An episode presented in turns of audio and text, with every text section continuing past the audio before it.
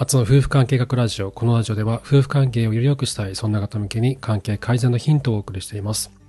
今日はお悩み回答をしたいなと思っています。質問箱にいただいたお悩みにお答えしようかと思っています。どんな内容かというと、えっと、妻とのセックスレスで悩んでいる方からの、えー質問、質問で、えーまあ、どういった解決方法がありますかということなんですけど、えっと、まあ、単なるセックスレスの話だけじゃないなと思ってて、えっと、男性だけじゃなくて多分女性にも何かしらのこのヒントが、夫婦関係改善のヒントがあるかなって思うので、最後までお付き合いいただければと思います。え質問を読み上げますね。長男2歳半、次男1歳の子供2人と妻の家庭です。3人家族ってことですね。男性からの、えっとご質問です。長男の時もそうでしたが、次男の時も妻に夫婦生活を断られます。家事育児も仕事が終わり次第や、休日にはできる限り協力して負担を減らそうとやっています。しかし、妻としては子供が小さいから無理や、そんな気分になれないと頭ごなしに拒否されます。私もいろいろ勉強して、ホルモンバランスの乱れの原因などを調べました。しかし、妻は一生夫婦生活しなくてもいいと言っています。とても悲しいです。生きる目的も見失う気分です。良い解決法ありませんか？ということでいただきました。ありがとうございます。で、これに関してはですね、えっと、僕僕がいろいろ調べてきたこととか、僕の体験とか、他の方からのいろんなお話とかをもとに、えっと、こうすればいいっていうのはね、僕もわかるんですよ。なので、えっと、解決法ということにでは、あの、お伝えすることはできると思います。だけど、それを、なんだろう、この受け入れられるかどうかっていうのはまた別な問題になってくるかなと思うんですよね。んなんですけど、えっ、と、いろんな人の話を聞きたいとか、まずは試してみるっていうことで変わってきたりもすると思うので、えっ、と、どうか参考にしてもらえたらいいなって思ってます。これ多分女性にとっても、えっとね、僕が今日お話しすることを参考にしてもらうことで、女性にとってもいいことになると思うんですよ。奥さんにとってきていいことになると思うので、ぜひ最後まで聞いてください。えっとですね、まず、長男2歳半、次男1歳ってことなんですけど、めちゃくちゃ大変なんですよ、この時期って。めちゃくちゃ大変で、しかもほとんど年子みたいな、年子じゃないですか。1歳の子供がいて、上が2歳半って、2歳って、もうめちゃくちゃ大変ですよ。多分ほとんど寝れてないと思うんですよね、奥さんまだ。1歳、まだ1歳なんで、夜中にね、泣いたりして起こされたりすることもあると思うんですよ。うちの下の子、もう4歳ですけど、今でも深夜2時とかに呼び出されますもん。パパー来てーって言われるんですよ。それぐらいのぶとい声で、パパー来てーってね、呼ばれるんですよ。何どうした？って言うと、アムアムがないって言うんですよね。あの、ガーゼをね、こう加えてアムアムしながらうちの子寝るんですけど、ないって言うんですよ。あるんですよ。あの枕元に転がってるんですよ。で、それをこう口に加えさせて、ね、寝させるんですけど、だからね、1歳と 2, 2歳だと本当に大変で、多分寝れてないし、自分の時間なんか全然ないと思うんですよ、奥さん。だから、こんなね、その、セックスがどうとかって言ってる次元じゃないと思うんですよ。なえ、何言ってんの？って多分思ってると思うんですよね。いや、お前は何を言ってるんだ？って多分奥さん思ってると思うんですよ。そんな、それどころじゃないんだよって。私死にそうなんだよって。辛いんだよって。もう体力と精神力のもう限界超えてるんだよっていう風になってると思うんですよ。でそういう時にセックスがしたいんだけどっていう風に言って無理やりしようとすると、嫌われる一方なんで絶対やめた方がいいです。もう絶対やめた方がいいです。もう今はやめた方がいい。で、ちょっと分解して話してきますね。えっ、と、まず奥さんは子供が小さいから無理っていう風に言ってますよね。これその通りで、子供が小さいから無理っていうのは現象だけど、その裏にあるのは、私辛いのっていうことだと思うんですよ。もうね、ほとんど寝れてないのと、私自分の時間すらないのと、体力もないのって、もうライフゼロよっていう風になってると思うんで、それを言いたいんだと思うんですよ。子供小さいから無理っていうのはね。で、ホルモンのこと調べられてるってことなんですけど、もしかしたらご存知かもしれないですけど、授乳を促す、母乳の分泌を促すプロダクチンというホルモンがあるんですね。で、これって、性欲を減退させる効果があるんですよ。なので、そもそも授乳している時とか、まだ乳離れできてない時っていうのは、性欲がないんですよ。もう、もうガクンと減るんですよ。もうホルモンの反応で。次の子供また妊娠したら大変じゃないですか。今2歳、1歳ですよね。で、また次0歳のね、子供妊娠しちゃったら、どうやって育てんのってなるじゃないですか。でそうならないために、この人間の体っていうのはうまくできてて、えー、妊娠させないようにしてるんですよ。そのためにはセックスしちゃダメじゃないですか。だからしたくないようにさせてるんですよ。人間の体って。だ今の奥さんの体は妊娠しないように、セックスしないようにしようとしてるんですよ。奥さんの意思とは別なところが働いてるんですよ。奥さんがあなたのことが嫌いになったわけじゃなくて、今しちゃダメだって子供の、の、あの、養育があるから、次の子供妊娠しちゃまずいと。だからセックスしちゃダメだっていうふうに自分の体がそういうふうに動いてるんですよ。だからホルモンもそういうふうに動いていくんですね。奥さんはあなたのことが嫌いになったわけじゃ別にないんですよ。ただそういう時期なんですよ。だから、今はしちゃダメなんですよ。我慢した方がいいんですよ。でもうちょっと言うと、えー、子供が産んだ時と子供の世話をするたびにオキシトシンというホルモンが分泌されるんですけど、このホルモンによって子供のことを可愛いと思って世話をし、世話を、あの、しようと思う気になるんですね。だけど、このオキシトシンの副反応で、副反応というか、オキシトシンの作用の一つに排他的になるっていうのがあって、自分と自分の子供を守るために他者に対して排他的になるんですね。いわゆるガルガル期ってやつなんですけど、これもしょうがないんですよ。もうそうなっちゃうんで。で、そうなるともうセックスどころじゃないんですよね。自分の子供を守るために自分の体が、もう全、全、体全身がそっちに向いてるんで、そんな気になれないの当たり前なんですよ。しょうがないんですよ、これって。しょうがないんですよ。しょうがないって受け入れるしかないんですよ。疲れてるし、それどころじゃないし、眠れないしっていう状態になってる。じゃあこれいつまで続くのって思うじゃないですか。あと2年間は我慢してください。2年間経っても、まだ、あの、したくないってなったら、それはまた別な原因が生まれてるはずです。あと2年間は奥さんを支えて、妻のケアっていうことを一番にして、すべての行動を選択していった方がいいです。特にセックスに関しては、もうしない。あと2年間はできないと思って臨んだ方がいいです。2年間ですからね。永遠じゃないですか。20年間だったら別ですけど、2年間我慢するだけですから。で、ここで、もしね、いや、そんな無理だよと。2年間なんか我慢できないよっていうになっちゃったとしたら何が起こるかっていうことですけど、お子さん今2歳と1歳ですよね。これがあと3年後とか5年後とか、お子さんが5歳とか8歳とかになった時に何が起こるかっていうと、もう完全に嫌われますよ。完全に嫌われて、もう仮面夫婦になってると思いますよ。そして奥さんは、浮気をしたりとか、他の男に目が行ったりとかするようになります。もういろんな方がそうなるんですよ。この時期が大事なんですよ。今あなたが、今あなたが遭遇してるこの時期にみんな失敗するんですよ。この時期にそれができないから失敗して奥さんの心の中にあなたには決して言わない不満がどんどんどんどん積み重なっていくんですよ。言わないんですよ。あなた言わないからあなたはわかんないんですよ。どんどんどんどん積み重なっていって、5年後とかに、もうそれが爆発してね、もう体触んないでやめてっていう風になっちゃうんですよ。で、もう、もうあの時から、小さい、あの下の子が生まれた時からあなたとは離婚しようと思ってた。この子たちが家を出たら、もう離婚してください。それまで仮面夫婦としてややってくださいって言われたりとか。もしくは、私好きな人がいるの。もうそ、もう恋愛をそっちでさせてくれないっていう風になったりとか、するようになるんですよ。今、今が大事なんですよ。あなたにとって、あなたにとっての人、あなたの人生の中で、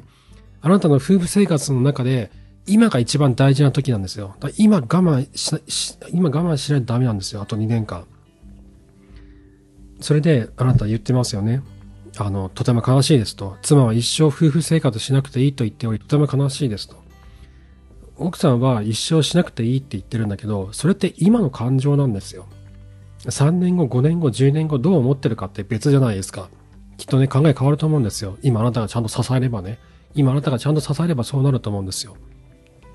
一生しなくていいって言ってるけど、それって今の気持ちなんですよ。なんか、あの、契約交わしてるわけでも何でもないじゃないですか。一生夫婦生活しませんって契約書を奥さんが反抗してるわけでも何でもないじゃないですか。そう思ってるだけなんですよ。だからここは、あの、そこまで囚われなくていいと思います。で、とても悲しいです。生きる目的も見失う気分です。っていうことですよね。これすごくわかるんです。で、これって、女性側からしたら、いやいや、お前何言ってんだよって、もうセックスできないぐらいで死ぬとか何言ってんだよって思うかもしれないんだけど、これはすごく分かって、でなんでこうなっちゃうかっていうと、あの、これもホルモンの問題なんですよ。今あなたは奥さんと親密な関係を築けていないと感じてますよね。セックスができないことに対して親密さを感じられない。もしかしたらセックス以外のところでも、あなたとあなたの奥さんは、えっ、ー、と、触れ合いの時間が少ないかもしれない。お互いをいたわる気持ちを伝え合ったりとか、支え合ったりとか、ハグをしたいとか、優しく抱きしめてあげたいとか、そういったことがないかもしれない。で、それによって、えっ、ー、と、あなたの体の中でオキシトシンとセロトニンが欠如してるんですよ。セロトニンが欠如して足り、足りてないんですよ。セロトニンが足りないと何が起こるかっていうと、ネガティブ思考になるんですね。どんどんどんどん悪いことばかり考えていって、やる気も出なくなって死にたいって思うようになるんですよ。で、このセロトニンはどうやって出るかっていうと、人って誰かと、特にね、恋人とかとハグをしたりとか、握手をしたりとか、手を伝えたりとか、優しい言葉を掛け合ったりとか、抱きしめ合ったりとかすると、オキシトシンが分泌されるんですね。幸せを感じるオキシトシンが分泌されて、ますます相手を大切にしようと思うんですよ。で、そのねと同時に、セロトニンも活性化されるんですよ。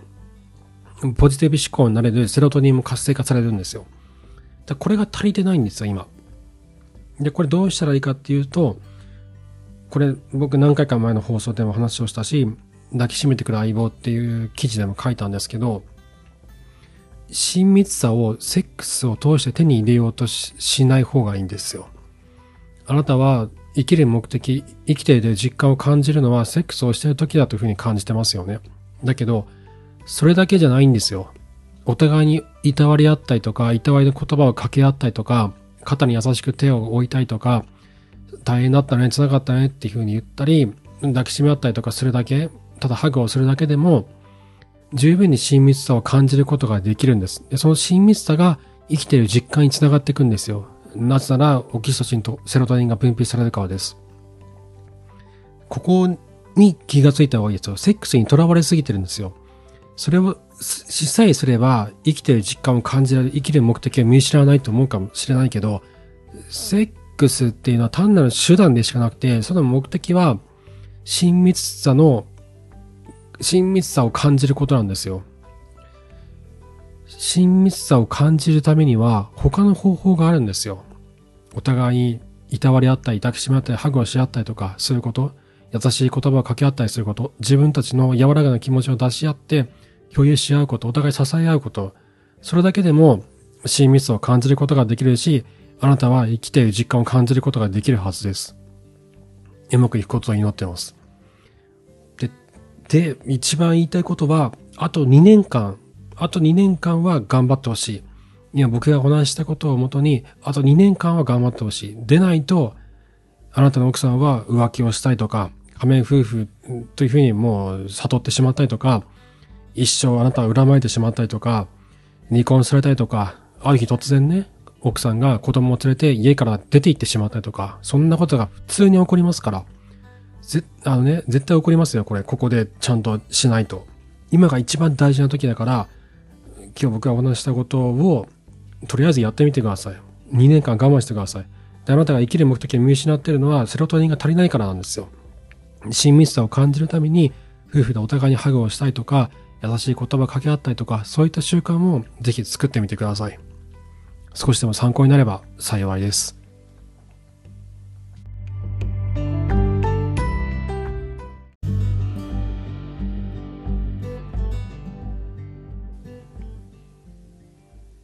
今日ちょっと話をしたんですけど、あの、ハグの話今日したじゃないですか。あの、セックスの親密性、セックスによって親密性を手に入れようとしてるんだけど、実は親密性っていうのは他にも手に入れられる手段があると。で、ハグがその一つなんですけど、で、このハグの習慣化が夫婦でできるようになると、すごく関係性ってより良くなるなと思ってて、で、なんでかっていうと、さっきも話をしたみたいに、ハグによってオキシトシンが分泌されてセロトニンが活性化されるそれによってネガティブな考えをすることがなくなって気持ちは前向きになるんですよね。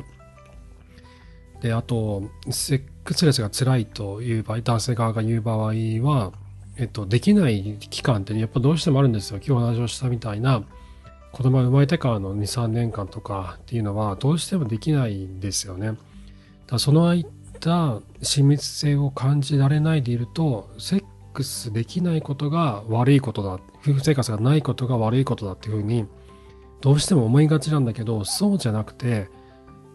ハグをしたいとか、お互いにこう、肩に手を置いたりとか、話を聞いたりとか、感情の共有をすることによっても、親密性って感じることができるんですよね。で、それを習慣化しやすいのが、やハグなんですよ。お互いにこう抱きしめ合って、大変だったね、お疲れ様とか、大好きだよっていう言い合う。そのハグをするだけでも、だいぶ関係性って良くなると思うんですよ。で、これを言うじゃないですか。これを言うんだけど、多くの人はできないんですよ。や、やらないんですよね。な、でもね、これって、すごく大事なんですよ。いや、今更恥ずかしいよとかね。え、もうなんかパパって呼んでるしとか、ママって呼んでるしとかなってると思うんだけど、そうじゃなくて、はい、異性としてハグするとかじゃないんですよ。これ、性的な親密性じゃなくて、あの、人としての親密性なんですよ。そこに性的な意味合いを持たしちゃダメなんですよね。ただ単に挨拶のようにハグをするんですよ。誰かでおはようとか、あの、こんにちはとかっていう時に、そこに性的な意味合い持たせないじゃないですか。持たせないし、出さないし、感じないと思うんですよ。それと同じで、ハグをするのも挨拶だと思って、こんにちはとか、おはようとか、おやすみっていうのと同じような挨拶だと思って毎日やるようになると、だんだんそれが当たり前になってくるんですよね。当たり前になってくると、もうそこで得られる得られる親密性なしにはもう暮らしていけないぐらいになるんですよ。すると、必ずしもセックスでなくてもお互いに親密性を感じ合うことができるようになってくると思うので、ぜひ試してもらえるといいなって思ってます。はい。という感じですかね。はい。えー、あつの夫婦関係学ラジオは毎週月曜、木曜朝5時配信です。と番組のご感想をあの募集してます。えっ、ー、と、番組作りの参考になるので、すごく嬉しいなと思ってます。